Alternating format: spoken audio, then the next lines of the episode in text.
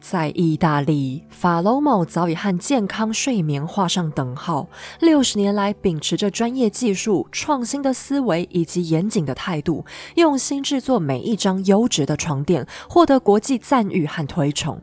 如今，法罗某已经是意大利最成功的家族企业之一。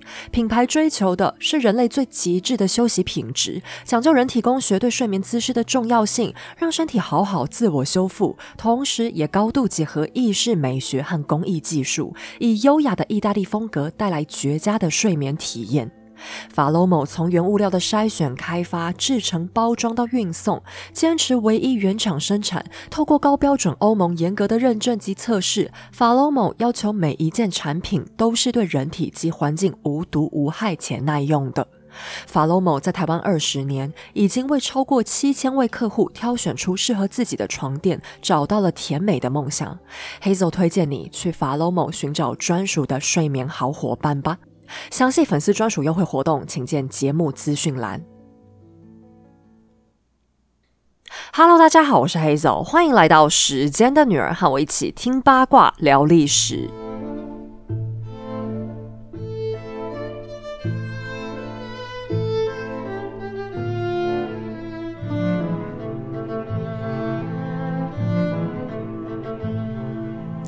今天再次又要来讲一个应景的故事。以后大家真的不要再嘲笑我们历史圈，都只会讲一些陈腔滥调，然后已经发生过不知道几百年的老事情。你看，我们根本随便都能捞到和历史相关的时事发生。我还记得在《时间的女儿》刚开始受到一些关注的时候啊，我就曾经上过一档对谈节目吧，我也忘了是哪一档了。但是我就在那个频道里面讲过一句话：历史给我最大的教训。就是人类永远学不会教训。结果我从讲完那句话开始啊，时事就在不停不停的验证这句话，包含像缅甸政变、叙利亚的难民事件、俄乌战争，呃哦，还有其他很多，就是我没有特别去点出来跟历史相关的时事了，像法国罢工，然后疫情之后的全球经济问题之类等等的。我今天不是要放马后炮，说自己神预言什么的，没有，没有，没有。我觉得这是一件很可怜的事情，而且应该所有读历史的人都知道，人类是真的就这样非常学不会教训。好，不过今天要先讲有一个状况，就是我们频道开播以来最严峻的问题终于发生了，就是本人居然感冒。哎，我熬过新冠肺炎，熬过寒流、冬天什么的，没想到居然在三十几度高温的天气感冒。然后前两天声音真的是有点可怕。我最近每天都在猛吃喉片，然后喝一堆什么荆棘柠檬之类的东西。今天总算有勉强恢复一点点。那我现在感觉好像还是比平常有磁性很多，还是要请大家忍耐一下。我至少会控制，就是不要在卡痰的时候继续录。好，那回到主题来，我们今天要先聊的这个时事到底是什么嘞？我当然没有要再聊 Me Too 这件事情啊，因为猪哥太多聊不完，我们看远一点好了。呃，先来看一下国际上俄罗斯最近政变的事情。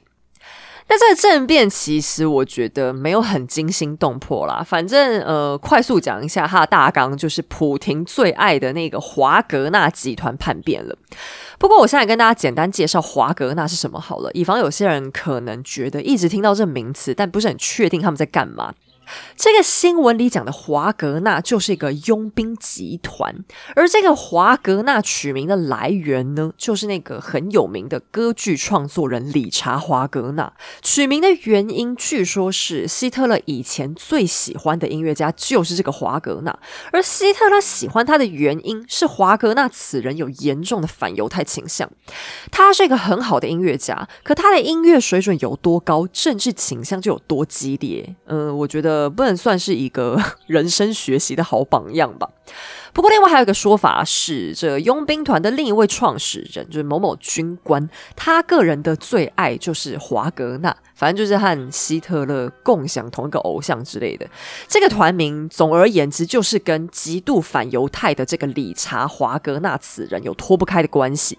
那你也就可以知道，呃，这个佣兵团脑袋里到底都在想一些什么可怕的事情了。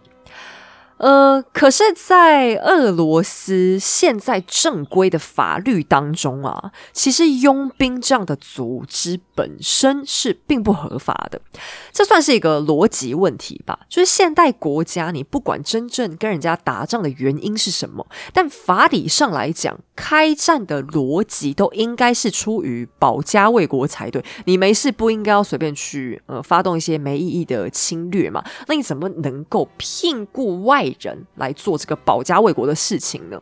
呃，虽然现在世界上的确还是有合法的雇佣兵团存在，没错啦。这个主题我们将来再讲，它是有些前提的。总之，像华格纳这样的组织，在现行的俄罗斯官方就是不合法的。可是虽然如此，但华格纳集团依旧绕过了俄国法律，变成普廷的私人心腹。为什么呢？也不为什么，因为霸气，普廷就是喜欢嘛，他就比较比较没有在按照法律的正常游戏规则在走。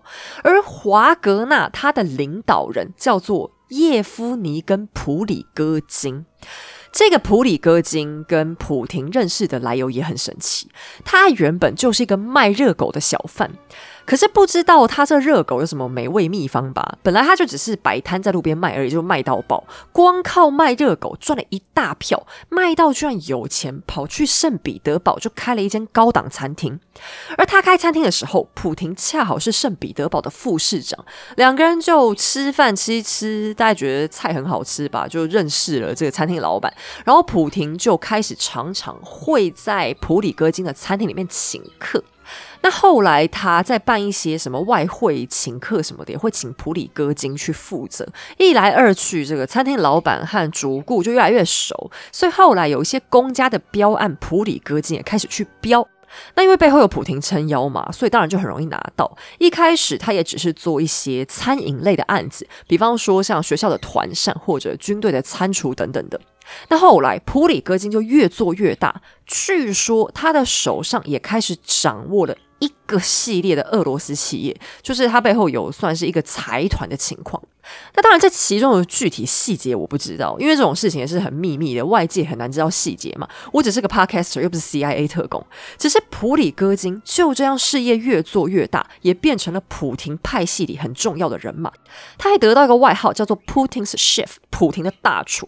而也因此，他后来成立的这一个华格纳军事组织，他们的装备也变得很可怕，远远超过一般的雇佣兵。因为他们靠着背后普廷的力量，就可以拿到一些国家级的军武，包含像什么火箭炮啊、防空系统等等的。哎，我也不是很懂这些啦，因为我只是个讲历史的人嘛。这些可怕的东西我并不是很认识，只知道说，反正华格纳有办法搞来一堆特别凶猛的高科技武器，所以他们跟一般的雇佣兵团性质又变得有点不太一样了。那这样听起来，你可能会觉得说，华格纳跟普廷根本就穿同一条裤子成长的嘛？为什么后来还会搞出这个兵变呢？这就是因为俄国法律里面，我刚讲了嘛，私人佣兵不合法，所以他们跟政府并没有签约。另外一方面也是华格纳他们本身不想签，因为要是签合约下去，他们就变成乙方，俄国政府变成甲方。啊，通常来讲，甲方爸爸要乙方做什么，他也不能不听话。所以普里戈金也很怕手下会被俄国政府挖过去，所以他也死都不想签这合约。然而问题在于。华格纳他们等于是仗着普廷的私人交情存在的单位，却可以拿到俄国的军武。那在这样情况下，谁会很不爽呢？当然就国防部啊！他们渐渐觉得普里戈金此人根本就是拿公费建立私人武装部队，而且他的重点根本就不是对外帮助国家作战，而是在保护他自己。所以在乌俄战争当中，他们双方的调度和配合过程就开始出现一些问题。华格纳也觉得他们自己被国防部当成炮灰，一些比较难攻下来的地方都强迫我们去，害我们弟兄死很多人。而后来的国防部又发出一条新法，要求所谓的志愿军都必须跟政府签约才行。那这里讲的这个志愿军，其实就是一个很隐晦的说法，它实际上就是在指所有参加战争的人员，而且华格纳他们也包含在这个范围里。那普里戈金当然跳脚啊，因为如此一来，等于他们就要签约了嘛，所以他就直接宣布说，华格纳旗下的所有部队人员都要抵制这条法案。好。最后，最后当然就一言不合大打出手嘛。华格纳宣称他们的一个军营被一个什么什么飞弹射中，而且他们宣称这就是俄罗斯国防部搞的鬼，但国防部就不承认啊。他们还说那是华格纳在诬陷他们，如此一来就可以光明正大的作乱。那普里戈金当然就气到快死过去，而且你刚才听我的介绍生平就知道，他其实也是一个白手起家的人，所以他本身非常痛恨俄罗斯的巨头财阀。那俄罗斯他们的经济主要就是走那种寡头路线，就有钱的大多都集中在那几家大企业。普里戈金就指控说，这整个乌俄战争最一开始俄罗斯出兵的原因。根本就是这些寡头精英的阴谋，就是为了要透过战争可以让资源更集中掌握在他们的手里。好，你听出来了吗？其实这整个所谓的政变，就是俄国内部他们很严重的派系斗争，这就是总统的私人心腹和正规国家的子弟兵不和嘛。但你说俄国的国防部就一定很清白吗？也不一定啦，反正就是政治斗争嘛。但我只是讲一个梗概给大家知道一下，这整个政变细节还有拉拉杂杂一大堆。反正现在目前的结果就是白俄罗斯的总统出面来当和事佬，然后普里戈金总算就撤兵。他本来说要搞个什么血洗莫斯科的，但现在白俄罗斯总统就给了他们一个台阶，他们就赶快下来了。那这整件事显然惹毛普廷了。当然啊，因为华格纳之下等于把他们内部的一些矛盾公之于众嘛，这样乌克兰和西方国家一定就士气大振啊！你说这情节是不是超级俄罗斯的？对，如果你一路以来有在听我们的罗曼诺夫整个系列的话，你真的会觉得这听起来一点也不奇怪。这不就是俄国政治的日常吗？反正动不动就政变一下嘛。那俄国通常政变的结局是什么呢？这超级不一定啊，因为俄国他们太可怕了。也有像彼得三世和保罗一世那一种被政变到惨死的，可是也有像叶卡捷琳娜大帝这一种，嗯，不管是他政变或是被政变，结局都风光无限的。像叶卡捷琳娜，她人生当中也碰过两次比较重大的政变哦，一次是她发起，结果她变成女皇了嘛。那第二次就是民间发起的暴动，以假冒的彼得三世之名发起的，可是最后女皇还是安全下庄。那我比较会猜测的是，普廷他恐怕接下来不会只遇到这一次了。你看叶卡捷琳娜的两次成功，其实有一个很重要的要素，就是他始终能完全掌握军方。可是现在俄国是军方的派系本身出现裂痕哦，那问题就很可能变得很严重了。那像这样一边有外敌，一边有内乱的情况，以前有没有发生过？有啊，叶卡捷琳娜她碰到农民起义的时候，俄国其实当时一直在发生对外的一些战争，她内外掌控的情况还是可以做到相当平衡的。可是也不得不说，这个情况是特别困难的啦。普廷并不是叶卡捷琳娜，在他的思想当中，其实一直有一个想把俄国推回到叶卡捷琳娜大帝在位时的那一种荣景，就是饱受。欧洲尊重，让俄国很扬眉吐气的那个荣景，可是她并不是叶卡捷琳娜，She's one of a kind，没有人能是叶卡捷琳娜。你纵观俄国整个历史上，没有任何其他统治者能够做到跟女皇比肩。普廷有办法吗？嗯，我个人是比较不太相信了。那后面事情会怎么发展呢？现在目前的态势看起来，华格纳他们整个组织应该是濒临完蛋，因为他们好像已经准备要直接被并进所谓的政府正规军，等于普里戈金这样大闹之后，自己反而是在帮助国防部达成这个目标。因为现在普廷在这个情况下，当然也不可能再继续帮他撑腰了嘛。我想这也是政变最大的风险啦，不成功便成仁。好，那时事讲完，接下来我们继续回到罗曼诺夫的故事里面。今天这一家人也即将遭遇一场严重的动乱，而且当事人显然比普廷更加倒霉。在上一集，也就是第一百二十三集的故事最后，沙皇 Alex，也就是亚历山大二世，好不容易盼来原配老婆病死，终于娶上了长期交往的情妇卡佳，成为新任的皇妃，也因此引发家家族和宫廷之间一连串的纠纷，堪称是史上最狗血的八点档。他的皇储萨沙和皇储妃明妮极其痛恨卡加的存在。此时的沙皇正处心积虑想逼迫原配的孩子们接受继母，整个家族也因此陷入了强烈的躁动不安。不过，真正使皇帝焦虑的，还是他心目中另一个宏大的计划。此时他已经发现，早年的农奴解放工作并不得民心，崇尚君权神授的贵族觉得他自毁长城，但向往自由的人民则是觉得他做的不够。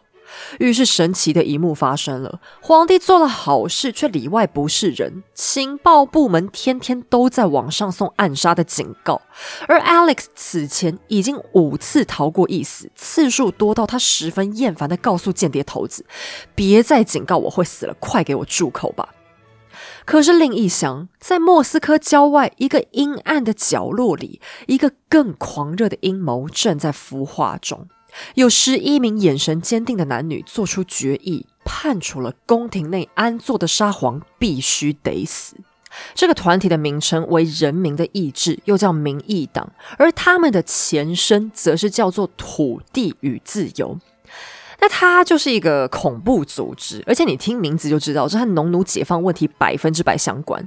因为这群人认为，Alex 的政策根本没有让他们获得真正的自由，唯有推翻君主制，进而推翻阶级制度，才有真正翻转未来的可能。而实际上呢，以人民的角度来讲，好像确实是这样，没错。从前的农奴原本只是卖身契，被抓在贵族手上，但被解放之后，他们因为手头上没有钱，又只能回头给贵族打工，不然没有办法支付农奴解放过程当中政府要求他们自费购买土地的贷款。而贵族现在又因为失去了法律原本保障给他们对农奴的控制权，所以为了要更加抓紧农奴，对于现在所谓的新佃农反而更加严苛。此外，有些人民无论如何都还是缴不出土地贷款，银行和警察在追讨的过程又发生了很多纠纷，有时候擦枪走火就变得很暴力。Alex 始终没能解决这个问题。当社会压力加大到一个极处的时候，压力自然。就会去寻找一个宣泄口，而在人民的意志当中，一个叫苏菲亚·佩罗夫斯卡娅的女孩受到党团内部一致的敬重。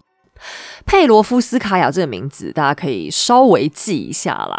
因为如果说女性在历史上有谁可以被称作革命先驱，那必定就是她。她出身贵族，父系来自于伊丽莎白女皇的情夫拉佐莫夫斯基家族，而她父亲甚至还做过圣彼得堡的总督，相当于我们台北市长的意思。诶，地位够高了吧？可是佩罗夫斯卡娅又是一个非常有想法的女孩，她丝毫不觉得家族荣宠有什么好得意的，反而认为俄罗斯的阶级制度很腐败、很糜烂，家里那么多钱，越看越惹人厌呐。她自小酷爱读书，偏偏她的父母又不怎么在意女儿的教育，就放任她自行发展。那以前的贵族，他们也有一个我觉得蛮幽默的地方，就是他们很以藏书为自豪。像他们家里面通常都会摆，就是比方说一整面墙都是书，或者是甚至比较厉害一点的，会搞个图书馆出来，就是显得他们很博学的样子。但实际上，他们并没有真的去看。呃，可能他们就房价还是比较便宜吧，就地方很大，拿书当装饰品是一个就非常普遍的现象。我相当怀疑佩罗夫斯卡娅的父母根本不知道自家到底放了一些什么书，结果里面很显然藏了一大堆启蒙民主思想之类的东西。佩罗夫斯卡娅看完之后，脑袋里早就长出了非常坚定的独立思考意识。而在他长得更大一点之后，就被送入了女子学校，和几个志同道合的同学越聊越投机。此时，他的父母也发现不太对劲，想要禁止女儿跟学校里面那些革命少女往来，却已经太迟了。佩罗夫斯卡娅直接离家出走，从此投身社会运动，也成为人民的意志当中最德高望重的女性代表。党团的核心是一个秘密委员会，成员只有十一个人，而佩罗夫斯卡娅就这样以女性之身，经过党内投票当选为其中一员。她也不负众望，以钢铁般的意志策划了接下来的行动，打算彻底毁灭俄罗斯的君主独裁制。而 Alex 知不知情呢？离奇的是，他都知道，因为人民的意志直接公开寄了封死亡威胁信，通知他准备受死，除非他愿意好好的进行改革。可是沙皇很妙啊，他一边害怕，一边又很鸵鸟的觉得，并不会真的发生什么坏事，因为他认为自己手中还有一张王牌，只要把这张王牌打出来，就能保证扭转局势。那就是宪政改革。Alex 想要送给人民一部专属于俄罗斯的定做宪法，借由这个二度改革带来更多自由。如此一来，老百姓一定会好开心，这不是好棒棒的吗？听上去这确实挺美满的，俄国百姓的梦想即将成真。可是问题在于，实际上这个所谓的宪法。根本就没有任何真正宪法的成分在内，它只是一份 Alex 在公开表达即将带领全国拥有宪法的文件而已。说实在话，是有点挂羊头卖狗肉吧。文件的内容主要是指示政府允许人民先选出一些下议院的代表，有机会表达人民真正的诉求。所以，比较严格的一些批判者指出，这只是 Alex 一次懦弱退缩的尝试，而且完全没有吃到西欧宪法的口水，就只是想骗骗人民罢了。好吧，我觉得 Alex 他这阶段真正犯下最大的错，应该是不该把宪法这个名词随便拿来使用吧。这样就导致外界觉得说他好像是在胡乱。可是 Alex 他又是真心想要让人民体验看看所谓的自由了。或许这个第二次改革也没有办法到位，但好歹人家试了嘛，能不能给个机会先呢？但俄国他们也是个比较神奇的国家，人民要什么的时候，他们就要立刻拿到。你一叫他们等一下，他们就立刻给你暴动一波。所以你看，俄罗斯历史天天在暴动，暴动即日常。这一次也一样，很快的，人民的意志就彻底失去耐心，决定要有所动作了。好，我们后面开始要讲一些压力很大的事情，所以我决定中间先开始插播一下工商时间。今天要来跟大家推荐一个我很爱的东西，就是我的另一个好朋友读墨他们推出的电子阅读器 Moon Ink。因为刚刚讲到想要什么就要立刻拿到嘛，那读墨他们对我来讲就是这样一个优秀代表。像有时候我也是会比较突然的，非常急需某一个资料，最后也真的只有电子书能救援。特别是我有时候找的书也是比较偏冷门。一点啦。那今天我打算要很平铺直叙跟大家介绍 Moon Ink 阅读器，因为它真的就是天天都陪在我身边的东西。我每天的标准三 C 就是手机、电脑阅读器。那我也很爱纸本书啦，可是我在搜集资料的时候发现，阅读器它真的有一些功能特别方便，主要是它上面可以划线写笔记，而且回头要找的时候，它都可以很清楚条列出来。那因为我本人是非常痛恨在纸本书上写任何字，或者是画任何的记号，像我常从图书馆借书回家，发现上面画一堆线，就觉得那个罪大恶极吧。我自己的书我都不会画，居然有人这样破坏公物。我觉得书啊，就是要让看的人边看边自己独立思考。就算是同一本书，我重复看，也可能会有不同的一些想法嘛。可是上面如果写一堆东西，就很容易让人分心。那读墨电子书的好处就是它的笔记和正文会是分开的，所以你每次阅读的时候都不会受到影响。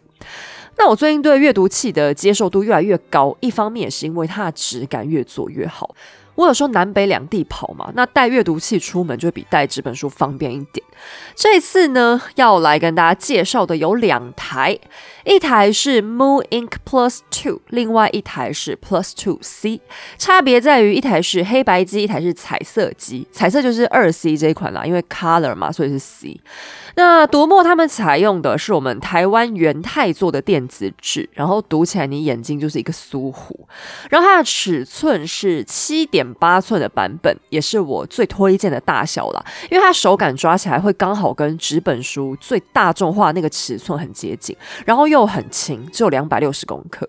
像我睡觉之前躺着看书，那单手抓起来它还是很轻松的。而且它除了一般用画面点选的翻页功能之外，也有特别做实体。翻页的按键，所以像你在单手操控的话，也是完全可以刚刚好的。那至于彩色跟黑白机到底要怎么选呢？如果你平常是只喜欢看文字的人，比方说你都看一些金融书或工具书等等的，那选黑白的确实 OK 没错。不过我个人还是更推彩色机啦，因为像我们在看一些社会科学类的书啊，很常就会放一些彩色插画，比方艺术品或考古文物之类的照片。那看黑白的话，感觉真的是少一位啦。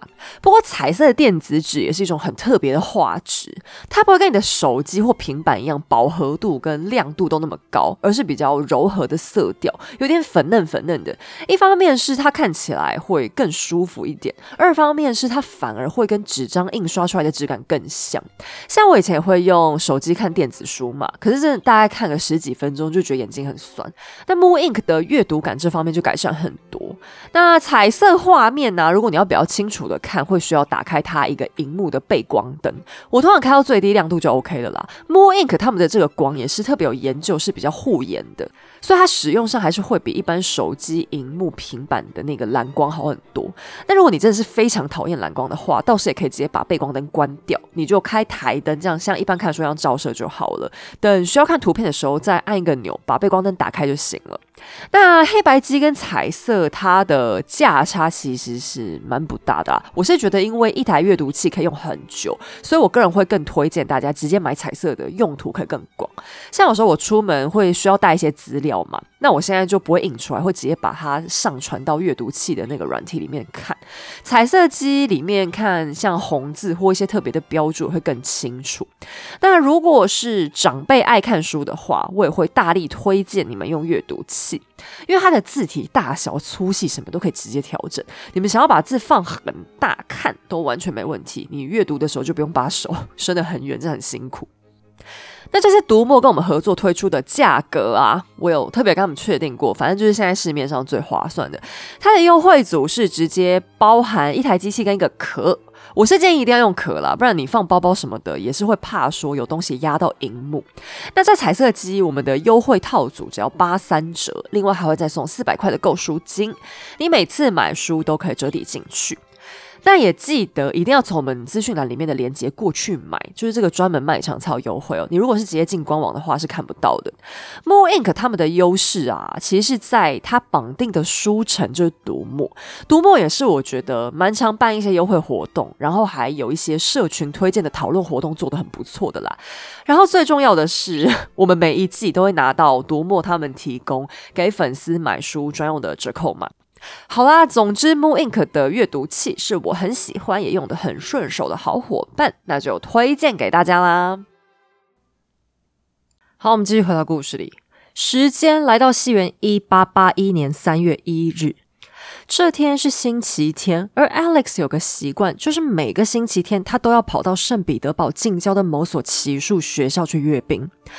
那俄国沙皇历代都很看重阅兵，包含叶卡捷琳娜大帝也不例外。这是君主展现魄力的时刻。当年为了阅兵，女皇还曾经特别设计了一款结合军装和女装的服饰，以代表她作为女性对国防的重视和掌控力。在保罗一世之后，沙皇们更是对军事产生了极大的兴趣，而卡加却对这个定期阅兵的活动非常反对，因为他的兄弟经常带来情报告诉他现在革命分子有多危险。每个星期天早上，他都要恳求丈夫别去，但 Alex 却总是难以抗拒阅兵的吸引力。三月一号的这个星期天，沙皇照例起床，度过了一个完美的早晨。他批准了宪法改革诏书的公布，计划在三天以后的国会上公开签署法案。然后他写了日记，倾吐自己的思绪，再把老婆叫过来，推倒在桌上，做了些激情的活动。卡佳趁机再次恳求丈夫放弃阅兵，但偏偏 Alex 这个礼拜特别得去，原因是他有个侄子刚升上军官，今天第一次参加阅兵。作为一个好大伯，他已经答应了要去给侄子长面子。于是，才刚过了中午，Alex 就搭上马车和几个随护军官出发了。军官们分别搭乘两架雪橇，而沙皇自己的马车旁边还有六名高大的哥萨克卫兵。哥萨克这支民族，我们从前就介绍过，是俄罗斯在留里克王朝开始，由于许多种族四处逃避蒙古的压迫，汇聚而成的一支游牧民族，骁勇善战，骑术精良。打从恐怖的伊凡之后，历代沙皇身边都会有哥萨克人组织的保卫队。卡加看他带上了这许多精英，勉强放心，便让他出发了。而且就在前几天，情报部门才刚刚逮捕了一名叫热利亚伯夫的恐怖分子。经过审问，此人乃人民的意志最高领导人。卡加安慰自己，所谓擒贼先擒王，至少最近这阵子，丈夫应该能安然无恙吧。城内的皇室家庭今天一片安详和气。太子萨沙还打算带老婆明尼和孩子们去溜冰，其中就包含了未来的尼古拉二世。此时的小尼古拉还只有十三岁，家里人都亲昵的喊他 Niki。明尼正在帮 Niki 和几个小的找溜冰装备，一家人和和乐乐，浑然不知一场大难即将临头。沙皇阅兵的过程很顺利，Alex 心情大好。结束之后，他便搭上车，指示马夫要从原路经过一条运河回东宫去。当车队在一条岔路口转弯的时候，街边有一名神情肃穆的女子突然打了个喷嚏，然后她从怀里掏出一条手帕，非常奇怪的在空中挥舞了一下，最后擤了擤鼻子。这看似普通却有点莫名其妙的一幕，没有引起任何人的注意。车队继续往前开往运河，途中沙皇还停下来，花了半小时去附近找小弟和侄女喝了杯茶之后，又再出发，心情非常愉快。正当车队已经离东宫不远，路旁有一名年轻人突然靠过去，投掷了一名炸弹，在车底轰然炸开。出乎意料的是，Alex 这次毫发无伤。革命党没有料到，沙皇搭乘的马车是防弹的，这是法国拿破仑三世送给他的礼物，所以防弹效果堪称是皇帝级别。只有在车子的尾巴稍微被炸坏了一点点。一名敏捷的哥萨克卫兵当场揪住刺客，还在他怀里搜出了一把枪和刀子。可是由于另一名卫兵被炸到重伤，旁边的路人还有几名警察也被波及，Alex 便亲自下车，想要关心他们的伤势如何。他一边查看，一边在胸前画十字，感谢上帝让他第六次逃过死亡。车队负责押后的军官赶忙靠过来，恳求沙皇快点登上自己搭乘的雪橇离开，以防危险。可是刚刚死里逃生的 Alex 却因为心绪不宁，坚持想走上人行道吸两口新鲜空气，镇定镇定。然后他还想亲自问刺客两句话呢。有一名赶来帮忙的军官一时之间没认出老板的脸，还很紧张地询问他本人：“沙皇如何？我们小爸爸还好吗？”而 Alex 则是回答：“感谢上帝，我还行。可是你看，是身旁的人啊。”沙皇话音都还没落，被捕的刺客便突然大喊：“别急着感谢上帝，你话说的太早了。”Alex 此时居然还是没生气，因为他当前唯一紧张的问题只有一个，就是确定凶手到底是不是贵族。假如是贵族的血统，那他恐怕要担心皇家的颜面会受到损伤。当他确定对方只是平民之后，便松了一大口气，还老气横秋的对刺客念了两句之后就走开了。军官再次恳求皇帝赶快上雪橇，而 Alex 却还是坚持想先看看爆炸现场。可正当他认真思考接下来应该怎么处置的时候，一名靠在运河岸边栏杆上的年轻人却突然回过神，朝沙皇的方向猛地抛出了第二枚炸弹。这一次没有拿破仑三世的防弹马车护体了，而且杀伤力比刚才还要更强。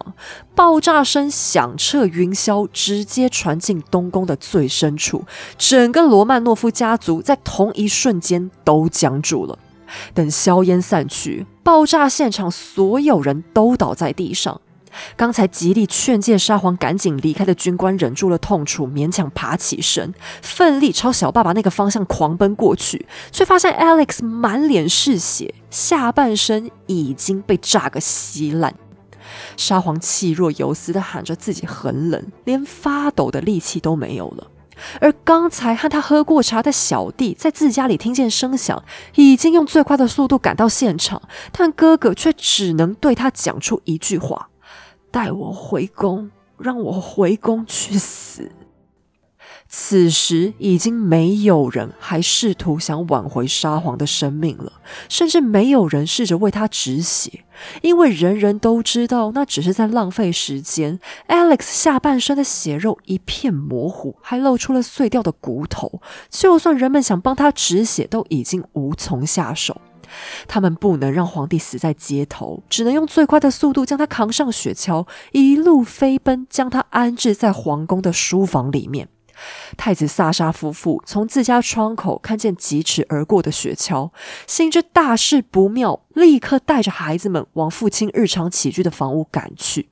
他们甚至不需要询问该去哪个房间，因为沿途触目惊心滴落的血迹已经清楚地指明了方向。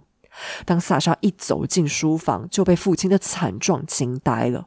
Alex 的上半身盖着一条毯子保暖，而血肉模糊的双腿暴露在外。他脸上的一只眼睛也被炸得高高肿起，另一只完好的眼睛却睁得有如铜铃般大，直直瞪着前方。浑身上下只剩下一根小指头还能抽动。萨莎惊骇不已。而旁边的叔叔已经哭到难以自制，太子忍不住悲凉的发出大喊：“我们怎么竟走到了这一步田地呀？”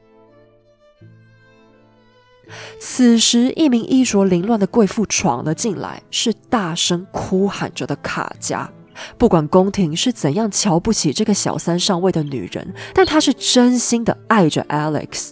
他不管医生脸上的为难，坚持要求急救。可是此时的 Alex 已经是出气多入气少，连氧气都吸不进去了。神父撇开了濒临崩溃的皇妃，趁皇帝还有最后一点点神智，迅速施行了临终圣礼，让他吞下了圣酒。医生研判，Alex 还有最后十五分钟。萨莎和继母一起紧紧抱着父亲的脑袋，嘶喊着让所有人闭嘴，期望父亲还能给他只字片语。然而，沉默的十五分钟过去了，一代英主亚历山大二世迟迟没能留下遗言，在一片猩红当中断了气，享年六十二岁。萨莎心痛不已，他的家就这样毁了。从此，他再也没能忘记这一天的阴霾。太子小心翼翼地放下父亲的身躯，而当他站起身时，已然成为俄罗斯帝国的亚历山大三世。人们一边哭一边向他下跪。突然之间，从前那个傻气的、莽撞的、爱说笑又漫不经心的大男孩已然消失，取而代之的是一个双眼燃烧着火焰、如钢铁一般的巨人，神圣不可侵犯的鼎立在众人眼前。萨莎拥抱了哭成泪人的继母卡佳，安慰了几个同父异母的小弟妹，然后回过头扫视房间里所有的亲属。圣彼得堡的警察总长上前一步，等待新沙皇的指示，而萨莎冰冷无比地说：“他要清算这一切。”警察现在已经不够看了，他要士兵，要军队，就算把整座圣彼得堡掀翻也在所不惜。他要为父报仇，他要凶手血债血还。整座宫廷都沸腾了，人们谨遵新沙皇的指令，要为他们仁慈善良的救主讨回公道。可没有人注意到，在宫廷的一个角落，十三岁的新任皇储 Niki 正带着一种与过去截然不同的害怕眼神瑟瑟发抖。他亲眼见到爷爷凄惨的死状，而几天前，他们祖孙俩才刚一起温馨的吃过饭而已。萨莎和明尼虽然第一时间安慰了哭泣的儿子，却没有意识到亲眼见证血腥死亡对孩子造成多么重大的伤害，而这个伤害也从此烙印在俄国的命运上了。新沙皇很快得偿所愿，那名被活逮的刺客显然没啥高风亮节，为保活命，迅速吐出了一串香干人等，其中就包含了主谋女烈士佩罗夫斯卡娅。原来情报单位前几天逮捕的恐怖分子热利亚伯夫，正是佩罗夫斯卡娅的丈夫，也是原本暗杀计划的负责人。在领头人物被逮之后，他的妻子立刻顶上，并且还准备了更加严密的行动。Alex 那个固执的阅兵习惯早就被人民的意志彻底掌握。当天，他们在两条可能的行进路线上埋伏，而路边挥舞手帕的女人正是佩罗夫斯卡娅本人。她就是在告诉同伙，沙皇已经确定要走运河那条路，将杀手全都汇集过去。他们一共准备了三波攻击。假如 Alex 还能逃过第二颗置他于死的炸弹，还将会有第三颗等着他。当天已经绝无可能还有任何侥幸发生。最终，佩罗夫斯卡娅和丈夫还有其他三名同党都被送上了绞刑架，从容赴死。佩罗夫斯卡娅是俄国史上第一位因谋害君主而死的女性，她也从此成为全世界革命妇女的精神榜样，有点类似俄罗斯版本的秋瑾吧。她的慷慨就义似乎还鼓舞了不少人。梁启超称她是东欧女豪杰。二十世纪还有位日本的女权主义者，因为受到她的事迹鼓舞，跑去刺杀明治天皇。想当然尔，她最后同样被送上了绞刑架。我当然绝不鼓吹这种暴力刺杀的行为，而且我也实在不明白后人为何需要这么崇拜佩罗夫斯卡娅，因为这位所谓的女豪杰行动在我看来一点也不聪明。沙皇的惨死彻底激怒了罗曼诺夫皇室，他不但没能推翻独裁君主制，还平白害死了一个心胸开阔的皇帝，取而代之的是从此极端痛恨共和思想的新君。或许在革命当中要不流血是不可能的，可是 Alex 为人民做了那么多，实在不该得到如此恐怖的下场。甚至人民的意志也根本不能代表人民真正的意志，因为这个团体成立还不满五年，成员的数量都只有五十个左右而已，却就这样毁掉了俄罗斯真正的小爸爸。萨莎愤怒之下，直接撕烂了父亲寄予厚望的宪政改革计划，拒绝倾听人民的声音，变得更加独裁，更加东正教。他还带着全家搬到圣彼得堡南方一座叫加特契纳的城市，几乎过着隐居般的生活，以防止遭到其他刺客的毒手。从此，俄国皇室也离人民越来越远了。但萨莎的复仇计划还没结束，杀父仇人死了，而欺压母亲的人还安然无恙，所以他决心把卡加驱逐到小三该去的地方。总之，就是俄国宫廷之外的随便哪里都可以。他坚决相信，这一切血腥又肮脏的悲剧，都源自于母亲死后父亲的再娶。由于神圣的沙皇家庭遭到拜德的婚姻关系玷污，才会引发这一连串的厄运发生。这是迷信吗？或许吧。可是，在萨莎心中，可能是真心相信卡加是个灾星的。还记得吗？Alex 第一次遭到刺杀的时候，是他才刚和卡加搭上线的时期。他自己总认为是卡加带来的好运，才使他多次逃过死劫。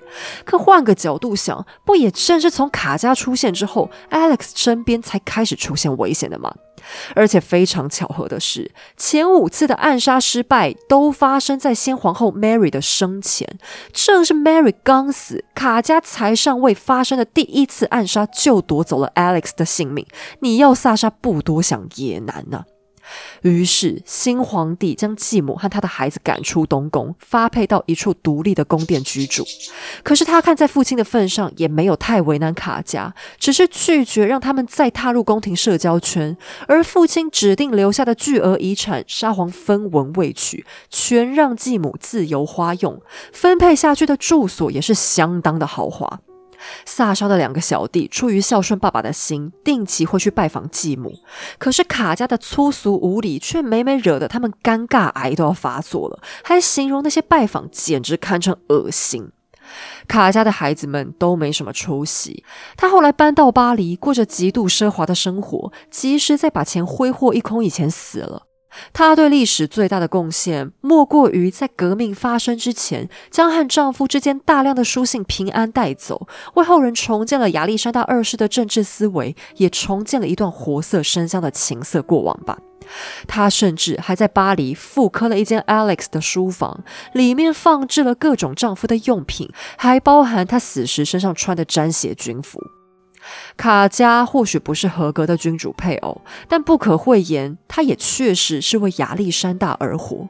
尽管丧夫时他年仅三十四岁，但他在剩余的一生当中，都活在两人相识相爱的十七年回忆里。而他的离开，也代表了一个朝代正式结束了。现在。宫廷即将被导向另一种极端。年方三十六的巨人萨莎和父亲截然不同，他不会摆出温情脉脉的姿态，但同时也清洗了皇室淫乱的污名。他想做好沙皇，同时也是一个最好的丈夫和父亲。他看上去野蛮凶悍，实际上却很害羞，不爱社交，不爱宴会，最大的娱乐就是亲自和孩子们玩。夏天的时候，他会带孩子们玩水，像寻常的爸爸一样，拿水管偷偷喷儿子，又把小女儿抱在怀里猛亲。他深深爱着妻子明妮，对其他女人一根手指都不碰，堪称就是迷途绝缘体。他放心把宫廷交给长袖善舞的皇后，人人都爱亲切大方的明妮，也恰好平衡了皇帝的一脸凶相。透过明尼，萨莎也和欧洲各国关系良好。他很喜欢陪明尼一起待在娘家丹麦，还特别在哥本哈根买进了一栋度假别墅。明尼的手足全都显赫无比。他的大哥是丹麦国王，大姐是英国的威尔斯亲王妃，二哥则是希腊国王，也就是英国伊丽莎白二世的丈夫菲利普亲王的爷爷。到了夏天，这群欧洲王室亲戚全都玩在一起。根据菲利普亲王自己讲过的一则家族趣事，有次萨莎和大舅子、小舅子、姨姐夫一起上街玩，一位游客迷了路，便开口向他们四人求助。最后，游客询问了他们的姓名，想要好好道谢。萨莎听了便回答：“我们是俄国皇帝、丹麦国王、希腊国王和英国王储。”那位旅客打死也不信，便忍不住反呛：“那我还是示巴女王呢！”四位君主听完，呵呵大笑着便走了。萨沙就是这样一个男人，他和家人朋友待在一起的时候，就是最亲切的大叔，蓄着一把络腮胡，活像个毛发还没变白的圣诞老人，然后对老婆言听计从。可是，一提到国家大事，萨沙就分得很清楚，就算是明尼，一样分毫都不许他插手。例如，明尼很讨厌萨沙的一个叫切列文的侍卫长，一直想把这个人换掉。原因是此人粗鲁野蛮，而且还对萨沙有一种极为盲目的崇拜，事事都只会顺着老板胡闹。萨沙是个彻头彻尾的斯拉夫皇帝，风格和古老的伊凡四世阿列克谢一世更像，热爱喝酒，每喝必烂醉。他平常为了办公很节制，早上下午都不喝，有外宾的重大宴会也不喝，甚至只会在每次宴会的开场露个脸，然后就偷偷躲回房间去了。可是每个星期皇宫都会举办一次例行的招待会，等散场之后，外人都走光了，萨沙就会召集兄弟们开喝。边喝边乱跳舞，直到他整个人喝到站不起来，就会干脆躺在地板上挥舞双手双脚。假如有人这个时候经过，他就会扒住那人的腿不放，大家闹成一团。等萨莎过了四十岁，医生终于要开始管制他喝酒。他一直都是个大块头，而当代已经是十九世纪末，医学开始越来越发达，医生们已经知道心血管和脑部疾病的一些基本原理，所以当然不敢让皇帝继续滥饮。皇后严禁老公喝酒，可是切裂文却老是怂恿主子随便喝。只要切裂文在，萨莎会干一些奇怪的事情，例如在已经敬酒的招待会 after party 上，没喝酒的沙皇居然还是躺在地上扭来扭去。搞得老婆一脸懵。明尼会跟踪老公，监视他有没有偷喝酒。结果切列文居然跑去偷偷定做了一种有夹层的靴子，里面设计了一个专门藏酒瓶的空间。只要明尼稍微走开，君臣俩就会迅速对看一眼，立刻从靴子里把酒掏出来，喊一二三，然后一起往嘴里猛灌。萨莎对这个靴子非常满意，还说这个喝酒游戏就叫做“需要是发明之母”。切裂纹的烂发明还不止于此，他带着一群贵族搞出了一个叫做“神圣卫队”的组织，组织目标就是要以其人之道还治其人之身。既然刺客想杀皇帝，那我们就反刺杀这群刺客，可谓幼稚到极点。人民的意志之所以想靠暗杀改变局势，是因为他们的资源很少，用刺杀的方式理论上成本最低。毕竟比起刺杀，他们的立场又不可能去发起什么法律改革运动嘛。可是，一个国家政府想要稳定局势，难道也要靠这种旁门左道执行吗？而且，切列文就是个酒囊饭袋，啥都做不好，所以这个神圣卫队也很快就被解散了。然而，也正是神圣卫队给了情报单位一个灵感，将其扩张成为秘密警察组织，开始渗透到民间各个阶层，监视社会。而萨莎也搭配开始用非常铁腕的形式统治国家。他对谁都不信任，除了少数心腹之外，他还特别讨厌自己的大臣，认为他们人人都只想开油，随时都会背叛。执政之初，他摒弃了父亲的开明体制，反而走回了阿公尼古拉一世的老路。其中最严重的问题之一就是反犹主义。反犹就是反对犹太人。有关西方世界这个歧视犹太人的事迹，讲起来真的就太多太多了。将来我们再另开主题细讲吧。那其实呢，罗曼诺夫家族他们长期来讲的确都是蛮讨厌犹太人的，没错了。这其中一方面也有东正教思想作祟。可是为什么偏偏是尼古拉一世特别特别讨厌犹太人呢？原因相当奇葩，因为他小时候爹不疼娘不爱，是由保姆一手抚养长大的。而这位保姆却恰好是一个极端分子，特别痛恨犹太人。于是就在父母没有注意到的情况下，尼古拉一世被严重的反犹思想洗脑。现在的萨莎萧规曹随，也走上从前阿公的老路，将自己定位成重返东正教荣耀的皇帝。也因此，他同样认为犹太人就是所谓罪恶的果实。这个反犹的情况很快又演变成虐犹。萨莎刚登基一个月，国内就爆发了严重冲突，一度有四十名犹太人整批遭到私刑虐杀，许多犹太妇女被强暴。原因是其他种族的人民认为，他们那可怜又神圣的先皇 Alex 就是被犹太人代赛害的惨死，尽管刺客当中根本一个犹太人都没有。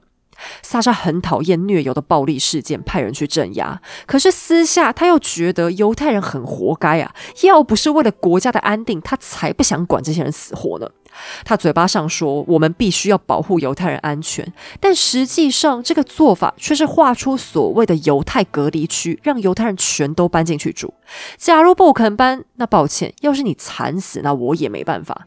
简单来说，他的保护无疑是把犹太人送去坐牢也差不多。萨沙的极端也引发了许多大臣的反对，因为犹太人无论在哪个国家都是不容小觑的经济力量，而且他们还普遍会让小孩接受不错的教育，所以对先进工艺也很有一套。实际上，大多数的犹太人比斯拉夫人还忠诚，他们只想要好好过日子，根本没有什么革命思想。所以，许多大臣都认为皇帝应该要公平的将他们看成俄国的子民。这些大臣都是真正的忠臣，但萨沙却不爱听这种逆耳忠言，而像切列文这些佞臣也当然不会帮他冷静，反而在旁边摇旗呐喊助威。切列文在一次宴会上非常无耻的高谈阔论，说自己刚刚摧毁。逮捕了一名犹太律师，而且自己就是在诬陷，没错。理由是那律师的血统生来肮脏，然后他还更加无耻的宣称，反正此律师虽然今天无罪。但他昨天和明天都有罪。简单来说，就是切列文单纯想弄死这个倒霉蛋而已。可切列文的态度也可以说是彻底展现了保守派俄国人的态度。政府虽然也没有主动压迫犹太人，没错，但他们的被动不作为却让犹太族群彻底心寒。从此时起，大量俄罗斯犹太人开始移民美国，每年的人数最少在六万之谱。你看看现在美国的顶级富豪当中有多少人都出自犹太家庭，你就知道萨沙此举简直就是自毁长城。现在，全欧洲都在注视古老的俄罗斯，他们很想知道新上任的沙皇到底是个怎样的人。尽管萨沙已经在国内推行各种反改革措施，但欧洲君主们尚且不敢随便对他下定论。直到他登基整整两年之后，萨沙才终于在自己的加冕典礼上亲身给出答案。他之所以让大家等了两年，是因为父亲的惨死让他心有疑虑。在没有确定肃清革命恐怖分子之前，他不愿让全家人跟着冒险在公众前曝光。但这场加冕典礼也让欧洲大惊失色。萨沙亲自准备了一切细节，在圣母升天大教堂以最古老的仪式为自己和妻子加冕。他展现出的风格可以说极为复古，古到好比过去莫斯科大公的统治再现，非常独裁，非常霸道，而且非常东正教。然而保守却并不代表萨沙很烂，你可千万别被我前面的叙述误导，以为他没有统治的才华。萨沙确实将独裁君主的正面力量发挥到极致。感觉上他好像不是很聪明，没读过什么书，但熟悉他的大臣却说，新沙皇在统治上有一种天才，他光凭直觉有时候就能做出正确的判断，是很多政治人物就算长期训练都比不上的。这个评价的可信度相当高，因为我们都知道萨沙原本并非皇储，他错过了君主的黄金培训时间，可是到他手上的俄国却变得井井有条。他非常精准地判断出国家必须迅速开始建设，想建设有成果就不能打仗，所以就极力争取和各国的外交友谊。明尼娘家的人脉带给他不错的起点，国际上普遍对此时的俄国保持平和的态度，而且萨沙还摒除宗教成见，任用了很有才华的同性恋大臣，花大钱聘用他办报纸，以公关的手段掌握住舆论风向。由于他很欣赏这个同志朋友，萨沙甚至愿意忽视信仰，包庇对方，公然在皇宫里面热吻小鲜肉。此时，德意志地区也刚刚才被普鲁士统一不久，铁血宰相俾斯麦正猛向萨沙灌迷汤，希望能获得俄国的友情。可是萨沙却已然意识到德国的危险，表面上虚以威仪，私下却经常告诫朝臣：假如有机会，他们。必定要搞垮德国以绝后患，因为德国的野心实在太大又太凶猛了。对内，萨沙继续奉行镇压的铁腕，因为尽管先皇明明是平白惨死，可革命的恐怖分子们还没放弃，很快策划出下一起谋杀。在萨沙搬到加特契纳居住之后，因为安全问题，平时很少公开露面。直到他父亲死亡的五周年纪念日，才首次带领全家骑马走上圣彼得堡的街头亮相。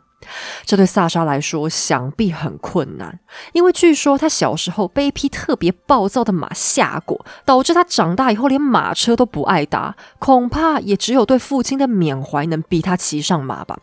可正当他们才走上街头，警察却突然在很近的距离外逮捕了三名持有炸弹的年轻人。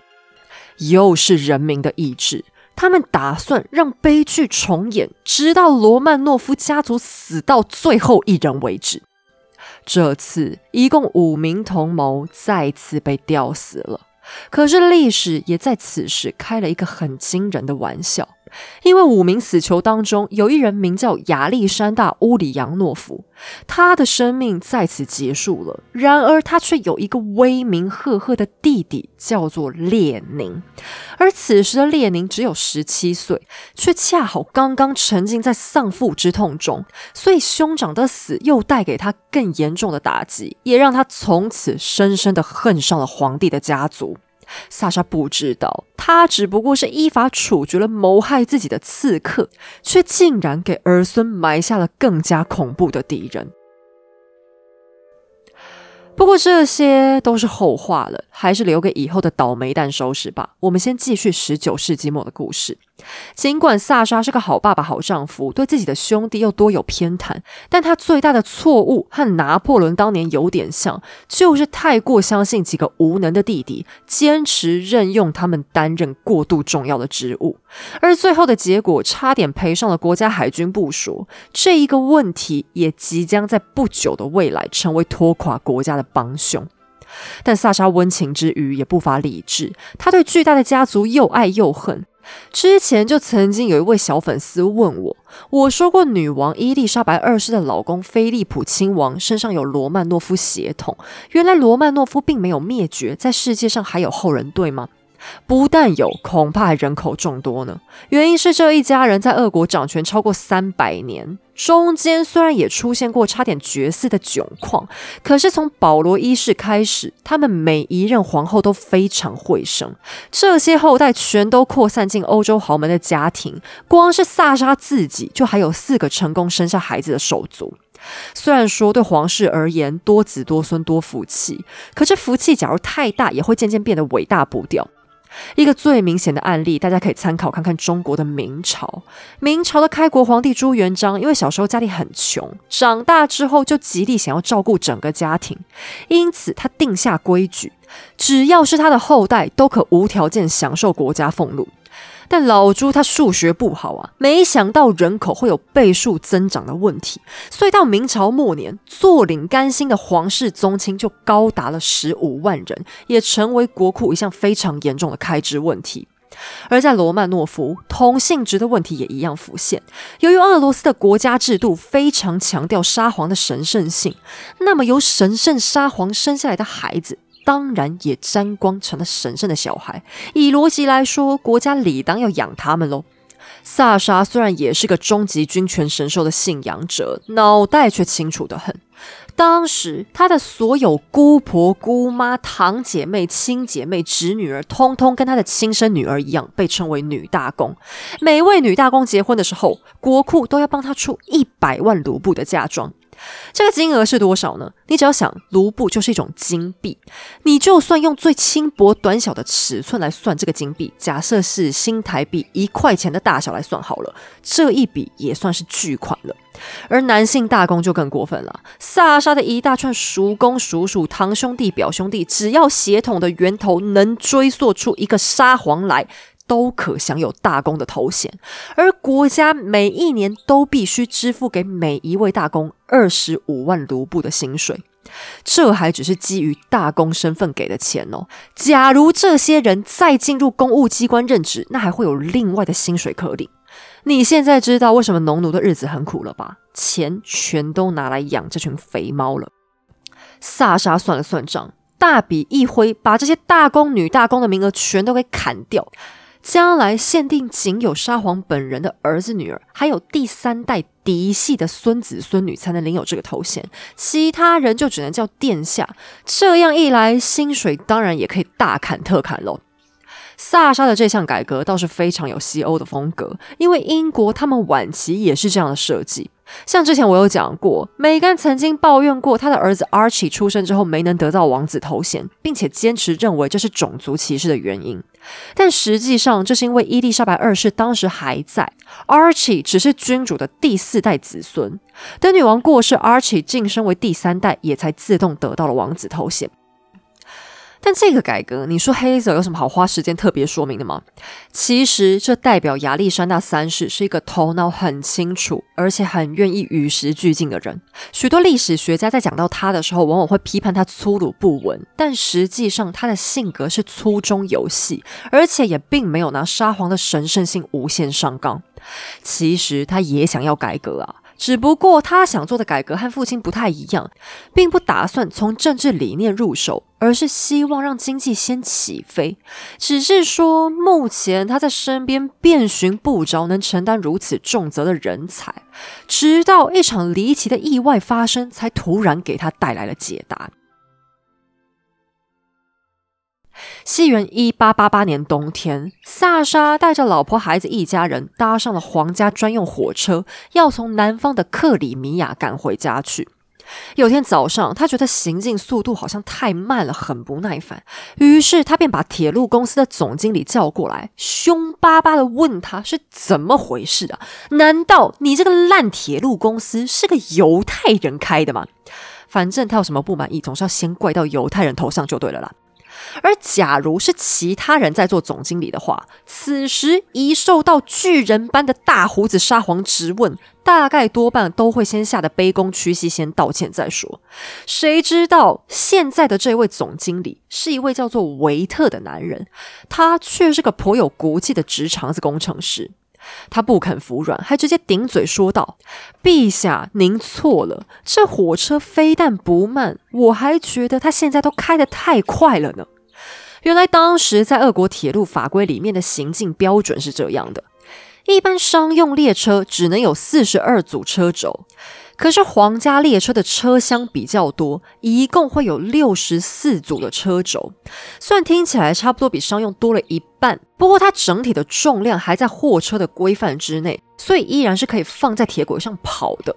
可是货车按照规定，必须要比商用车的速度更慢。而皇室的工作人员很清楚萨沙的个性，就搞来了两台特大的蒸汽机拉车，以便使速度能和原本的商用车一样快。然而这样一来，当然会产生安全隐患，所以维特故意去把那个车速又给调慢了。现在萨莎却只是非常不耐烦的挥挥手，要求非得把车速调到最快才行，因为他也搭过一般商用车，觉得自己的豪华列车是不可能跑输那些一般车厢才对。到了中午的时候，罗曼诺夫皇室家庭已经忘记了早上发生的小插曲。他们刚刚吃过第一餐，全家人还一起待在餐车里悠闲的打发时间。只有这一家最小的弟弟妹妹先被保姆带回了起居用的车厢里面休息。时年二十岁的皇储 Niki 后来回忆。正当他们全家人还在喝茶谈笑，帮助消化，却突然感到了一阵天摇地动，然后又是一波更加猛烈的震动，所有人都在一瞬间被甩出椅子，餐桌还在他头上飞，撞破了窗户，飞得无影无踪。Niki 在惊恐当中，只能把眼睛闭上等死。等到震动好不容易停下来，他勉强睁开眼睛，看到了一盏灯，就赶忙往车厢外面爬去。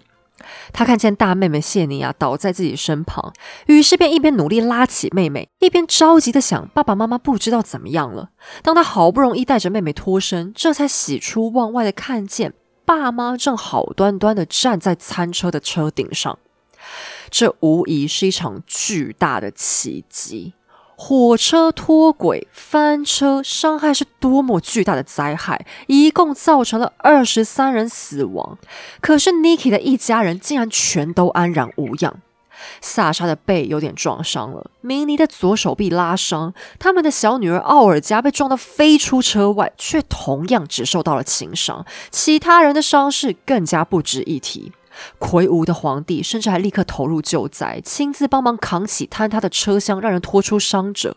旁边身材娇小的皇后也不顾疼痛的手臂，主动帮忙救助伤患。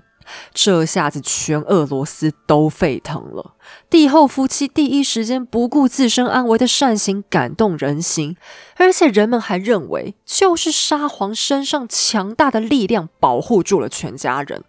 萨沙非常聪明的派人印了小册子，大肆宣扬这些说法。人民开始相信萨沙真的是上帝送来领导他们的真龙天子。什么革命，什么宪法，都是傻乎乎的年轻人说的疯话罢了。为了庆祝皇室幸存，萨沙带着全家人进入克山大教堂祈福。沿途的大学生一反常态的没有抗议，而是想卸下车架的马匹，集体用肉身为沙皇拉车。教会制作了大量的上帝之恩圣像供人膜拜，而国库还拨款在车祸地点附近盖了一座大教堂，还有更多座妇科的教堂，以资纪念这一伟大的神迹。这些当然都是政治公关的手法喽。没有人教过萨沙应该这样做，可他仅凭天生的敏锐，就巧妙的安排了一切。实际上，这真的只是一场车祸吗？按照铁路总经理维特的说法，就是车速太快、车厢太重造成的脱轨。事发之前，他不是早就提醒过了吗？但其他官员却指控是轨道上面的枕木品质太过恶劣，才会造成火车运行不顺。铁路局应该对此负全责，因为皇家列车这十几年来一直都超重，却从来也没发生过任何意外呀。真相到底是哪一个呢？或许在皇室心中，两者都不对。等奥尔加女大公长大之后回忆，其实爸爸萨沙根本怀疑车祸就是刺客在铁轨上安装炸弹的另一次暗杀行动，只是当时他不愿意助长革命党的气焰，反而想好好趁机利用他们的失误聚拢人心而已。确实，在萨沙治下，俄罗斯的动乱逐渐有安静的趋势，也可说是因祸得福了吧。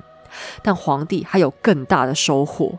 不管火车出轨的真相是什么，他却对那个叫维特的工程师总经理印象很深刻。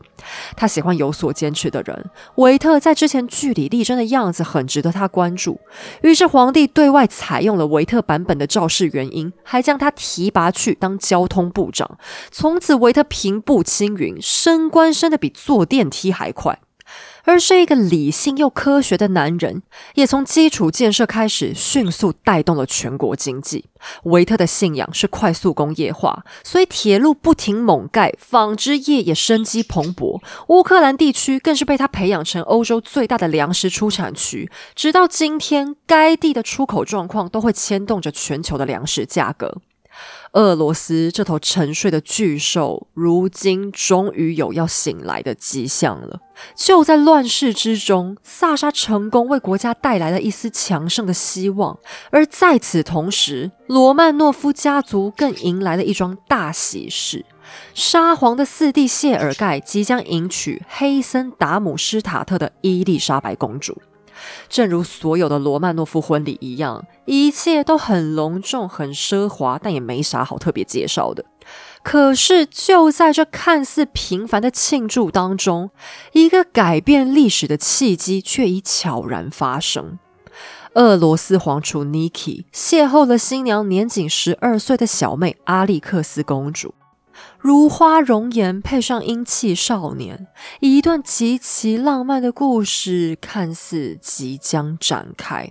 人人都说爱是这世界上最伟大的力量，对历史而言，真的也是如此吗？等待着我们的，真的会是一场旷世之恋吗？接下来，爱情即将用一种与你的想象截然不同的方式，印证自己的威力。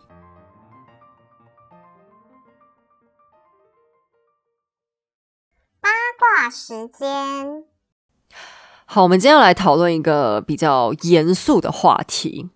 Alex，也就是亚历山大二世，他的解放农奴到底是做对还是做错？人民这么生气，气到把他都给弄死了，难道说真的是他好心办坏事了吗？后世的人在看待这段历史的时候，是不是还能找到其他方法做的比他更在行呢？呃。其实我越看这个农奴解放的问题，我越觉得它根本就是我们现在房价问题的一个缩影，或者该说是预告片吧。呃。我我我一直犹豫要不要来讲这件事情，因为我怕有一些比较喜欢聊政治的人会觉得我是不是在意有所指，比方说在偷偷抨击特定政党什么的。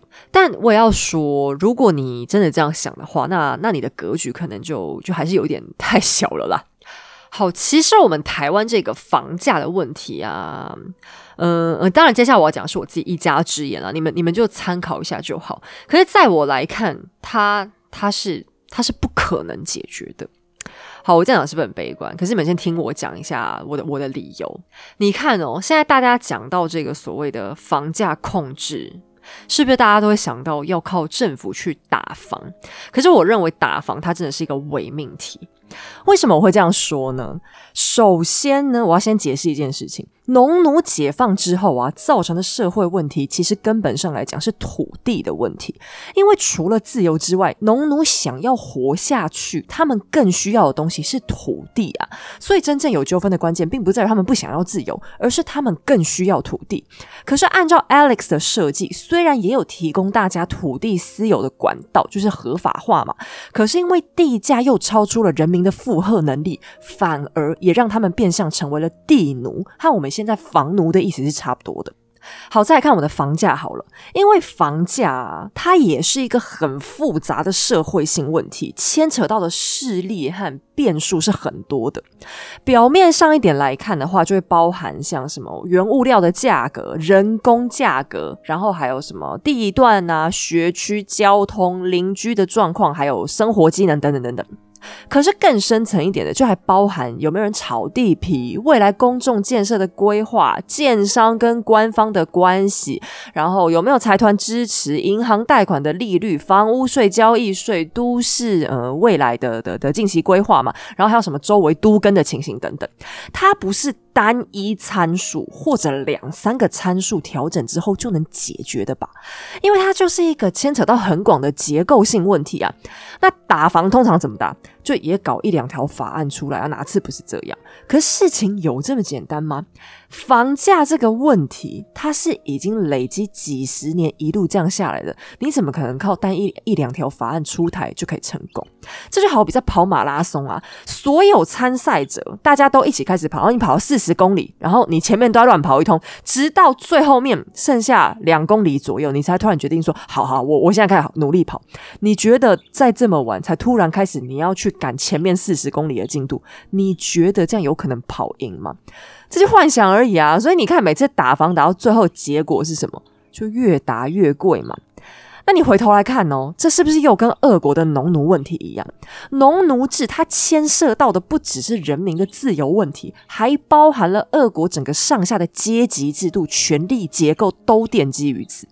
俄罗斯很大很大，所以沙皇是靠贵族来统治国家，而贵族是靠农奴制来管理下面的人民。好，结果你现在把中间最关键农奴制抽掉，那统治逻辑上的替代方案是什么呢？这就是为什么几百年来没有别的沙皇敢去动它的原因嘛，因为它就是已经变成了整个国本的问题。Alex 有想要改善，可是结果呢？他贸然出手的结果就是农奴变得更惨。变成佃农了，然后变佃农以后，他们付出的代价更大。表面上看起来是从农奴变佃农嘛，至少好一点。你是从一个人家的奴隶变成人家的的的的租客。可是当一个家庭身上的经济命脉被大地主掐住，结果反而就他们被奴役的更惨，从农奴变地奴，身上背了一大堆贷款。那沙皇有没有想要打地主？有啊，他出手打了。可最后是谁被打到？还是最基层的老百姓嘛，人民只是变相用别的方式被打压，他们头上冠的那些名词，农奴被拿掉了，没错，就换了别的新的名词。所以这个解放农奴，实际上的状况是让农奴制被现代化，就把奴役的问题就变得变得更潮而已。那你把 Alex 放在现代环境来看的话，他就会很像一个真心想要打房、想要人人有家、有幸福的政治家。结果呢，就他里外不是人，因为他把事情想太简单了。你碰到经济这种事情，吼，想要用高压去改变市场，难度是很高很高的。你没有一个从里到外的完整政策，最后就是流于表面了，好像有做，但实际上。都没有人被帮助到，反而可能大家一起变得更惨，因为你没有从市场机制的角度去看它，只是单纯想要用法律强制改变总体经济，会是很片面的。那 Alex 他其实有一种天真啦，他是一种出于善意的天真，可是同时也是出于皇家的天真。就是说，他不太明白钱这个东西的魔力跟魅力有多巨大，他不知道有多少人会因为钱这个东西被活活逼死，或是可以造成多大的贪婪。他身边也没有人敢把民间金钱运作的一些真相或细节告诉他嘛？为什么呢？因为不敢讲啊，谁敢告诉他说，其实你下面人民过得很惨。然后二来也是因为他不用被选举啊，他没有必须了解金钱游戏的动机嘛，因为他也不用去做什么政治募款，他也不用搞什么政党，他当然不知道钱这个东西，只要稍微有点细节没有搞好，他最后就会造成多大的隐患。但如果 Alex 他他没有中途突然惨死，他的改革真的能够成功吗？我觉得恐怕也很难啦，因为他即便第二步推出了宪政改革，可是俄国当时需要的不是政治制度的改变而已啊，他们的土地问题其实就是民生问题的一部分，因为他们那时候的地不是拿来盖房子住而已，还要拿来谋生诶，你要种东西吃，然后这些东西要产生经济效益，拿来卖才能活嘛。可是宪法没有办法解决民生经济的问题啊，如果他在刚解放农奴之后，立刻又开始接着。着手设计一些配套措施，那他很可能会成功，没错。可他没有觉得啊，他觉得解放农奴到这里任务已经告一段落，他已经做完了。也就是说，他的出发点，他的心是好的，可是做事的高度不够，把事情想太简单了。他确实为农奴想了很多，可是不够。这个制度性问题，他需要的是更多、更多很周详的一些一些周边的的的细节处理嘛。那当民生问题卡死，迟迟不能去疏解社会压力的时候，就会发生什么事？就革命啊！人民需要宣泄嘛，所以当他们等不了，就会采取更激烈的方式，甚至采取一些暴力的手段，想要去宣泄他们内心总有的痛苦。那现代的房价迟迟居高不下，又有没有后果呢？我们现代人好像也没人在革命啊，哪里没有？有啊，怎么会没有？现在年轻人开始流行的躺平。不就是一种社会默契式的革命吗？什么叫革命？革命就是违背政府希望我们强迫我们做事情，跟政府还有公共政策唱反调，然后来争取自我的权益嘛。只是像二国，他们以前的革命都都很流行暴力，因为这个土地涉及了他们吃饱饭的问题嘛。我们现在房价好歹还只有局限在住房问题而已哦，所以现在躺平族的革命还只是软革命，就是那种不暴力抗争的概念。你说哪国政府会希望年轻人躺平？这还得了？大家都躺平，请问谁来贡献 GDP？谁来缴税？哎，这不是只有我们中华民国才有的问题哦。现在全世界非常多国家都一样，越先进的国家越有年轻人偷偷在软革命啊！这谁害的？跟俄罗斯一样，开国以来所有的执政者搞出来的，历朝历代的政府政客通通都有责任呐。哎，你不要去怪老人家呢。现在很多比较年轻的世代都会有一个想法，就是觉得说，呃，都是老人家剥夺，产生一个剥夺感，因为老人家可能都过得比较好嘛。可你仔细想一下哦，一般家庭出身的老人，也只不过是在他们年轻的时候非常努力的攒下家业，在他们当时的大环境之下，他们有。办法靠努力完成这件事情，可是大环境是寻常老人他们可以搞出来的吗？他们有办法去处理整个大环境的变数吗？没办法吧？那谁才有办法？就政府啊，大企业嘛，手上有大笔资源的人，他们才有办法做出这么大的影响嘛。